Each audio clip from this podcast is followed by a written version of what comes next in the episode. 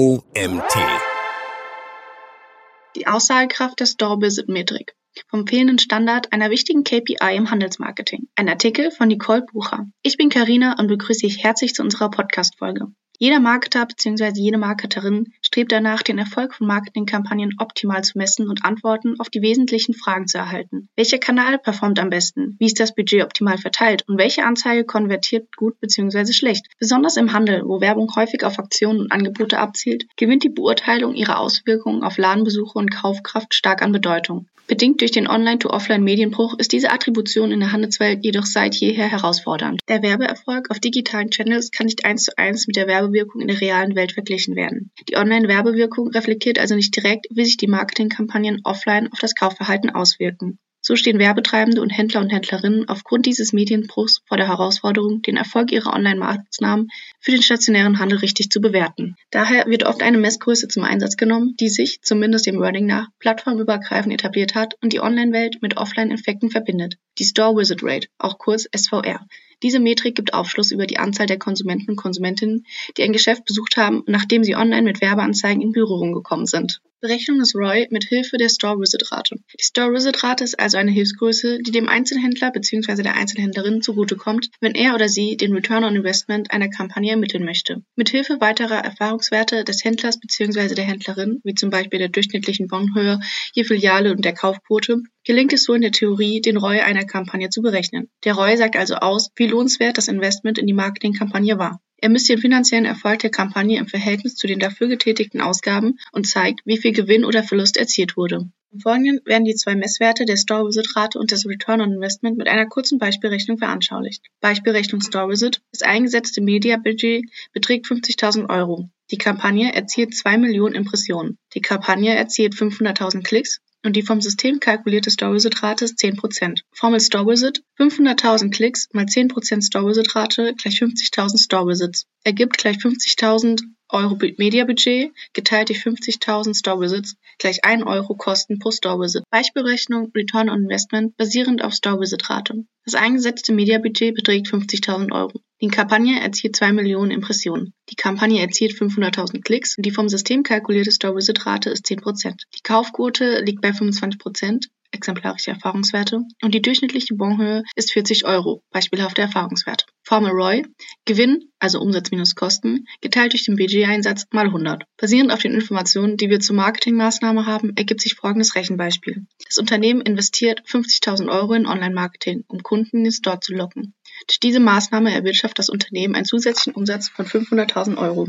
Den Umsatz berechnet man mit Hilfe der Ladenbesuche, der Kaufquote und der durchschnittlichen Bonheur. Der Gewinn ergibt sich dann durch den generierten Umsatz von 500.000 Euro minus den Kosten, also dem eingesetzten Kapital von 50.000 Euro für die Marketingmaßnahmen. Somit liegt der Gewinn bei 450.000 Euro. Wir können nun all diese Werte in die oben genannte Formel für den ROI einsetzen. Setzen wir nun die Werte in die Formel für den ROI ein. 50.000 Store Visits mal 25 Prozent mal 40 Euro in Klammern minus 50.000 geteilt durch 50.000 Euro mal 100 ergibt 450.000 geteilt durch 50.000 mal 100 ergibt 900 Prozent. Der ROI beträgt somit 900 Prozent.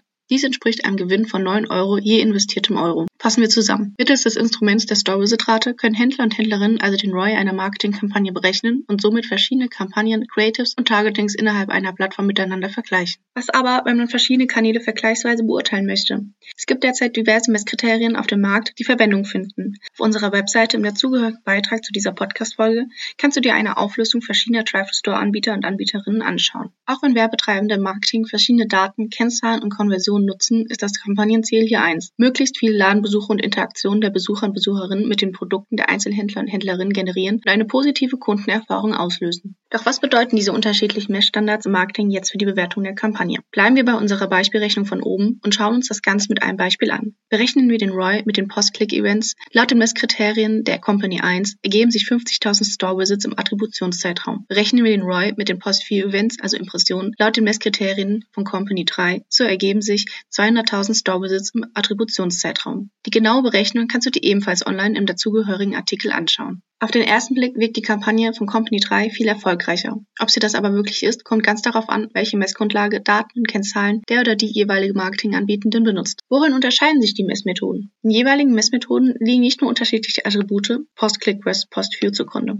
Es variiert zudem auch, wie die Conversion gemessen wird, von welchem Zeitraum ausgegangen wird und schließlich, welche Technologie bei der jeweiligen Messmethode zur Anwendung kommt. Hier eine Erklärung der in der Tabelle ersichtlichen Messkriterien. Erstens Post-View vs. Post-Click-Tracking. Die verschiedenen Plattformen nutzen unterschiedliche Grundlagen für die Messung der Store-Visit-Metrik. So beziehen sich einige auf die Ad-Impressions Post-View als Berechnungsgrundlage, andere lassen lediglich die Interaktion, zum Beispiel Klicks gleich Post-Click, in die Berechnung einfließen. Zweitens Wizards vs. Visitor. Zudem gibt es keine einheitliche Tracking-Methode der Ladenbesuch per se. Während einige Marketinganbietende alle Besucher eines Users bzw. einer Userin, also die Wizards, das heißt auch mehrmalige Ladenbesuche jenes Konsumenten, zählen, werten andere den uniken User bzw. die unique Userin einmalig den Visitor. Drittens Unterschiede im Attributionszeitraum. Auch im Hinblick auf den Attributionszeitraum gibt es nicht den einen Standard, der für jede Kampagne optimal ist. Der Attributionszeitraum bezieht sich auf den Zeitraum, über den die Auswirkungen einer Marketingaktivität auf den Erfolg oder die Conversions gemessen werden. Innerhalb des festgelegten Zeitraums wird den verschiedenen Marketingkanälen oder Aktionen also der Beitrag zu einer Conversion zugeschrieben. Pro Branche erweisen sich jeweils unterschiedliche Zeiträume als sinnvoll. Wo für den Lebensmitteleinzelhandel sieben Tage eine relevante Größe darstellen, verhält sich die Kennzahl in anderen Branchen anders. In der Möbelbranche Branche kann gar ein 30-tägiger Attributionszeitraum bereits als knapp bemessen gelten, da hier häufig eine längere Kaufvorbereitungsphase nötig ist. Die Daten unterscheiden sich also. Viertens, Unterschiede Tracking-Technologie. Zu guter Letzt hängt das Messergebnis der Store-Wizards auch von der zugrunde liegenden Tracking-Technologie ab, die für die Messung des Kampagnenerfolgs jeweils zur Anwendung kommt. Ob Geofencing-Modelle, die auf unterschiedliche Datenquellen wie zum Beispiel von Google Maps zurückgreifen oder IP-Localization and Proximity Data, es gibt eine Vielzahl an Technologien, mit denen die Ladenbesuche getrackt werden. Die Varietät der Messtechnologien bedeutet aber auch, dass auf diese Weise keine vergleichbaren Ergebnisse resultieren, da sie nicht einheitlich sind. Bei Geofencing wird mithilfe von GPS, WLAN oder Mobilfunkdaten ein virtueller Zaun um einen geografischen Bereich, zum Beispiel Standort eines Ladengeschäfts, gezogen. So können Unternehmen bestimmte Zielgruppen geografisch segmentieren und dadurch dank dieser Daten gezielte Marketingaktionen basierend auf dem Standort der User und Userinnen durchführen oder eben Store Visits tracken. Eine weitere Methode ist die IP Localization. Hier kann mithilfe von IP Geo Lokalisierungstechnologien die IP-Adresse eines Users bzw. einer Userin verwendet werden, um den geografischen Standort des Users bzw. der Userin zu bestimmen. Das ermöglicht es, personalisierte Marketingaktionen durchzuführen oder Ladenbesuche zu tracken. Wie sehe nun die zuverlässige Messmethode aus? Wie erwähnt, mangelt es der Store-Visit-Rate an Einheitlichkeit der Parameter, aus denen sie sich zusammensetzt. Dazu zählen die Berechnungsgrundlage, also Post-View vs. Post-Click-Tracking, die Frage nach Store-Visits oder Store-Visitor, die unterschiedlichen Zeiträume, die betrachtet werden, sowie die schiere Varietät an Tracking-Technologien. Sie machen die Store-Visit-Rate zu keiner zuverlässigen Größe zur Berechnung der Werbewirksamkeit von Cross-Channel-Kampagnen. Doch welcher KPI kommt dann in Frage, um den plattformübergreifenden Werbeerfolg einer Marketingkampagne tatsächlich trotz Medienbruchs bewerten zu können? Werbewirksamkeit Reloaded. Um valide Aussagen hinsichtlich der Werbewirkung treffen zu können, bedarf es genauerer Messmethoden auf Basis von Data Science in Verbindung mit den Kassendaten des jeweiligen Handelsunternehmens. Ein geeigneter Weg stellt hierfür die KI-basierte Analyse des Werbeerfolgs dar. Bei dieser wird mittels der Bildung strukturgleicher Test- und Kontrollgruppen ein Testszenario erstellt, welches Einflussfaktoren wie sozioökonomische, regionale, filialspezifische, saisonale und weitere Unterschiede aus der Berechnungsgrundlage eliminiert. In der anschließenden Analyse der Test- und Kontrollgruppen ist es dann möglich, Sondereffekte von den tatsächlichen Effekten der digitalen Marketingmaßnahmen zu trennen und so letztlich wirklich valide Aussagen über die Werbewirkung zu treffen und damit einhergehend den ROIF zuverlässig zu berechnen. Moderne Algorithmen in Kombination mit experimentellen Ansätzen und Kassendaten ermöglichen es also, die Wirkung einzelner Mediakanäle trennscharf zu ermitteln und bis zum Umsatz an der Kasse durchzumessen. So kann der Uplift-Effekt einer jeden Kampagne bewertet und kontinuierlich optimiert werden. Um die hinter dem Umsatzuplift stehenden Treiber zu verstehen, sind zusätzlich implizite und explizite Messmethoden wie zum Beispiel Eye-Tracking in Kombination mit Point-of-Sale-Befragungen sinnvoll. Anhand der gewonnenen Daten können Werbetreibende die Kampagnenziele in Zukunft erfolgreicher umsetzen. Best Practice Beispiel. Optimierung mittels Kassendaten. Natrue misst Werbewirkung von Digitalkampagne am Point of Sale. Clothing the Loop. Wie lässt sich der Offline-Erfolg von digitalen Marketingkampagnen nun am besten messen? Wir zeigen am Beispiel der Marke Natrue die Werbewirkungsmessung durch echten Umsatz am Point of Sale und wie Marketingkampagnen anhand echter Kassendaten der Besucher und Besucherinnen optimiert werden können. Der spanische pflanzliche Getränkehersteller Liquid Vegetals sucht nach einer effektiven Einführung seines neuen Produkts Natrue auf dem deutschen Markt. Eine digitale Cross-Channel-Kampagne sollte potenzielle Kunden ansprechen und zum Kauf von Natrue aktivieren. In der ersten Woche sollte Online-Marken-Awareness geschaffen werden. In der zweiten Woche lag der Fokus auf dem Ausspielen von Preisaktionen, um User und Userinnen zum Kauf von Natrue-Produkten zu animieren. Die Digitalkampagnen wurden innerhalb dieses Zeitraums auf diversen Plattformen, zum Beispiel Social-Media-Kanälen, ausgespielt. Die Werbewirksamkeit wurde zeitgleich in 18 Tests Finanzmärkten über eine zwölfwöchige Testphase gemessen. So konnten die laufenden Digitalkampagnen mittels echter Kassendaten ausgesteuert und optimiert werden, da deren direkte Auswirkung auf den Umsatz messbar war. Die Messung des Uplift-Effekts pro Kanal und die kontinuierliche Anpassung des Mediamix erfolgte also auf Basis realer Umsatz- und Verkaufsdaten. Der multimethodische Forschungs- und Beratungsansatz erlaubte so die Messung der Werbewirkung direkt am Point of Sale. Dadurch wechselte der Fokus von der oft nicht verlässlichen Store-Visit-Metrik auf echte Umsatzdaten.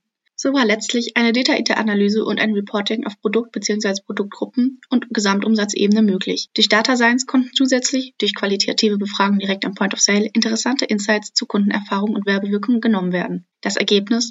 Natrue konnte mit digitaler Shopper-Aktivierung neue Märkte erschließen und die Cross-Channel-Kampagnen messbar machen. Die Ergebnisse zeigten eine hohe Awareness für die Marke und starkes Engagement. Durch Retargeting und die Optimierung der Kampagne konnte ein realer Umsatzlift von plus 237 Prozent verzeichnet werden. Die Kombination aus gezielten digitalen Maßnahmen und der Nutzung von Data Analytics trug maßgeblich zum Erfolg der Kampagne bei und ermöglichte eine fundierte Bewertung des Markenpotenzials von Natur auf dem deutschen Markt. Das war ein Artikel von Nicole Bucher. Nicole ist eine erfahrene Marketing-Expertin und derzeit ist Chief Marketing Officer bei der Offerista Group tätig. Sie studierte Marketing und Englisch an der Leeds Metropolitan University und begann daraufhin im Mai 2010 bei der Marktjagd GmbH, einem Startup für digitales Handelsmarketing, als Head of Marketing. Seit 2016 begleitet sie die Position des CMOs und trägt maßgeblich zur strategischen Ausrichtung und zum Growth der Offerista Group bei. Die Offerista Group ist europaweit führend im Bereich des digitalen Handelsmarketings. Zu ihren Fachgebieten zählen unter anderem Bereiche wie Business Development, Digital Marketing Strategies, Digital Media Expertise und Leadership. Ich würde mich freuen, wenn du auch das nächste Mal wieder reinhörst.